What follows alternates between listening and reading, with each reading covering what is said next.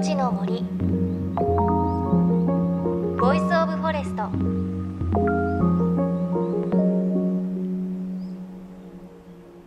おはようございます。高橋真理恵です。関東は今まさに花粉がピークを迎えています。街や電車の中でマスクをしている人結構見かけますね。そう考えると日本ってこう秋から冬にかけてはインフルエンザの予防だったりこの時期は花粉症対策だったりと結構1年の中で半分ぐらいマスクの季節占めてる気がしますよね。私花粉症ではないんですけれどなんかイメージとして花粉がたくさん入ると花粉症が発症しそうなのでマスクしてますね。あとはやっぱり女性はすっぴんの時はマスク必需品ですよね。なんかマスクしてると何割増しか可愛く見えるなんて話も聞いたことありますがただあのマスクよくこうご飯食べる時とか飲み物飲む時に顎につけてもう一回戻す方いらっしゃるんですがあれって花粉が入ってしまうのでおすすめできないそうです。ちゃんと外すことがポイントだということです。さあ JFN38 曲を結んでお送りします。命の森 Voice of Forest。この番組は森の長城プロジェクトをはじめ全国に広がる植林活動や自然保護の取り組みにスポットを当てるプログラムです。各分野の森の賢人たちの声に耳を傾け森と共存する生き方を考えていきます。さあ今週は京都下鴨神社の森のお話です。ユネスコ世界遺産古都京都の文化財の一つ。日本書紀にその記録が残っていて西暦でいうと紀元前から祀られているという本当に深い歴史を持つ神社です。そして今年は21年に一度の式年遷宮が行われることでも知られています。そんな下鴨神社の森づくりとはどんなものなんでしょうか。今回案内してくれたのは京城弘樹さん。下鴨神社で神職を務めながらこちらの鎮守の森を管理されている方です。式年遷宮へ向け日和田吹を張り替えた清々しいお社を眺めつつ森の入り口へ向かうとなんとも心地いい水の音が聞こえてきました。でそこが井上社と言いましてあの井戸の上にお社が神さんがあるんですけども、まあ、井戸から湧き水が湧いていたんです。この池をみたらし池と言いましてあのみたらし団子ってね皆さんご存知だと思うんですがそのみたらし団子の発祥の池だとも言われています、まあ、今でも湧水なんですけど昔はもっと水の量が多くてあの池の底からブクブクブクブクあの泡を伴って湧いて出てきたそうなんですがその泡をかたどってお団子にして神さんにお供えしたのがそのみたらし団子の発祥だというふうに言われています。すぐそこにみたらし茶屋さんっていうのがありまして。あの江戸時代はもう本当に京の都からするとちょっと町を出てあの森があって涼める場所だったんですね。で「忠須の涼み」という言葉があるんですがその納涼の場所だったんですその京都の都の市民が。でそこであの茶店がすごくたくさん出てるんですね江戸時代なんかは。でその茶店でそのお団子なんかを出してたみたいですね。あとはその皮に浸した幕あうりあのメロンの日本版みたいなやつですけど、まあ、それを皮に浸して冷たくしたものを出したりとか、まあ、山が近いので風の道だったりあとは川が両側を流れてますので鴨川と高野川が。京大の先生が調べたところもの大体1度違う。森があるっていうのがまあ一番の原因ですけどねうんみたらし団子の由来ってこの下鴨神社のみたらし池ここが発祥だったんですね。知りませんでした。京城さんによればここの辺りは本当に水が湧き出ていたといいます。現在は都市化の影響で水は出なくなりポンプで汲み上げているんですが今も地下水は流れているんだそうです。そして京城さん忠須の涼みとおっしゃっていましたがこれが下鴨神社の鎮守の森の名前忠須の森と呼ばれているんです。なんか京都ってこう夏は蒸し暑いイメージありましたがそれでもこう一度は違う涼しいということをおっしゃってましたね。忠須の森は京都市内で唯一の自然の森です。京都に都ができる前の原生林の面影を残す貴重なもの。その歴史はかなり相当古いんです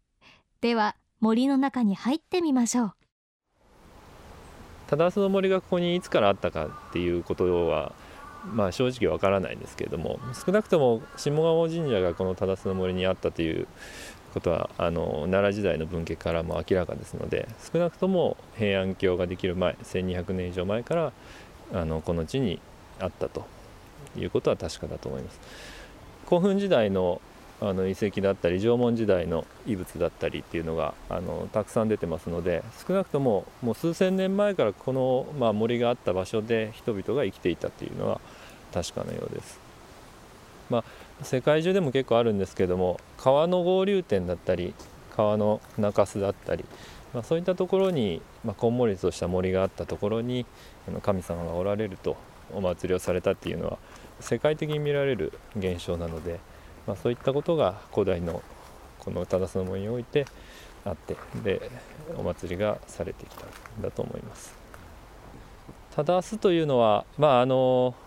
ね、一般に説明する時はその当社の神さんがいいこと悪いことを正すんだと、まあ、そういった意味合いで使われて「源氏物語」なんかに光源氏がそうやって歌を詠んだりしてますのであの少なくとも平安時代ぐらいからはそういうふうに言われてたようです。で古いもんですと「忠す」まあ、口書いて歯書く「忠に中洲の巣三髄書いて「忠す」というのはこの川の合流点のことを指すんだという言い方もありますし他にも直角の直と書いてあの澄み渡る住むっていう三髄に登るとか、ね、ただそれを正すというふうに読んでつまり水の大変きれいな場所だという、まあ、そういったの語源もあるというふうに言われてますけど、まあ、そういった特別な場所だと感じているからこそこの森が、まあ、千数百年ずっと同じように残されてきたという、まあ、一番大きな原因だと思います。こんな風に森を歩きながらいろいろなお話してくれました。正すという言葉いろんな意味あったんですね。確かに地図で見てみると下鴨神社はこう2本の川の合流地点にあるんですよね。さてこの忠須の森広さ3万6千坪というちょっとね想像もできないぐらいの広大な森なんですがその中を小川が流れているんです。先ほどの地下水や井戸もそうですがこの水の流れが森にとって大事な要素となっています。この忠須の森というのは鴨川と高野川っていう京都の水源の2つの大きな川が合流するいわゆる鴨川デルタと呼ばれるんですけどねあの俗称として、まあ、そういった、えー、三角状の中州の場所にこの森があります。でその森は川の合流点にあったもんですから、まあ、大変昔から洪水が多かったんですね、えー、その洪水がたびたび数十年ごとだったり数年ごとにあった時に、まあ、まず初めに生えてくる木がニレ科の樹木だったそうなんです。でそのニレ科というのはケヤキとかムクノキエノキという種類ですけれども。でそのしょっちゅうそういう氾濫源になった場所で最初のパイオニアじゃないですけど最初に生えてくる木が強くなっていくという状態が多分数千年繰り返されているのでそのような森が出来上がってきたと。それが今でも残っているというので希少だというふうに言われています。で、まあ、そういったあのニレ科の樹林だったんですけれども、まあ、戦後鴨川高野川の護岸工事だったり川底の改良工事だったりっていうのがあって、まあ、そういったことであの洪水がねあのもうほぼ起きなくなりました。でもう数十年80年ぐらい起きてないんですけども、まあ、そんな中で、まあ、洪水なくなったという人間にとっていい面もあるんですけども森にとっては、まあ、生態系が少し変わってしまうということもあってで今ご覧になってるこの湧き水もですねこれも枯れてしまったんですね。そういった流れの中で昭和の、ま、30年40年代ぐらいからだんだん枯れてきたというふうに伝わってるんですけども。でそれを昔の状態に戻そうっていうことで、えー、平成2年から、まあ、井戸を掘って川を復元したりとか、まあ、そういったことをやっています。ここは実は、まあ、平成のあの初めに発掘調査がありましてでその時に平安時代の川の跡が出てきたんですね。でそれを復元しようということで復元した川です。井戸を掘ってここに水を流したんですね。でそれが先ほどのセミの小川あみたらし川から流れる小川に合流するようにしています。これは何だろう関所だったり吉祥草とかあとは葵祭で使われる葵双葉葵ですけど、まあ、そういったものがあの定着するようになりましたね水がないと生きていけないような草花がたくさん繁茂するようになってで全体としてその森の湿度が上がって、まあ、そういったことで全体的にその森が昔の状態に戻りつつあるというふうに言われています。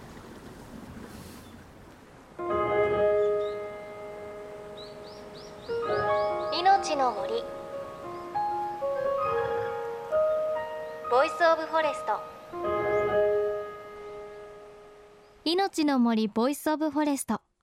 今朝は京都下鴨神社の鎮守の森糺の森についてお届けしました。いや結構驚くことたくさんありましたね。あの糺の森洪水がよくあるところでで洪水があった後にニレ科の植物が一番最初に生えてくる。でそこに森ができていたっていうのはあの本当にニレ科の植物がそこの土地にあっていたということですよね。であと驚いたのは平成の初めに発掘調査があって昔川があった場所が分かったっていうのも結構驚きですね。さらに川を復元するっていう川って復元できるんだという驚きがありました。でやっぱりそこに水があるとその水辺でしか咲かないようなこう草ですとか花が戻ってくる、うん、やっぱり水川の流れって大切なんですね。でこの井戸や小川を復元しようという動きは昭和の終わり頃神社の境内が国の史跡になったことがきっかけです。地元からも森を守ろうという機運が高まり森を守るための水の流れを復活させたということなんです。確かにこういう地元の方の思いがあってこそという感じしますよね。ではメッセージ今日はご紹介します。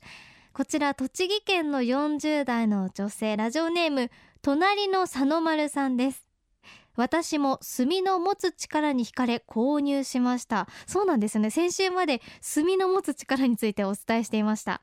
お手入れをすれば半永久的に使えるというんですがそれを怠り今ではただの置物になっています。しかしまた我が家の炭が10年の時を経て再び生まれ変わろうとしています。メンテナンスも教えていただいたのでまた活躍してもらおうと思います。とても詳しい情報を放送していただきありがとうございました。こちらこそありがとうございます。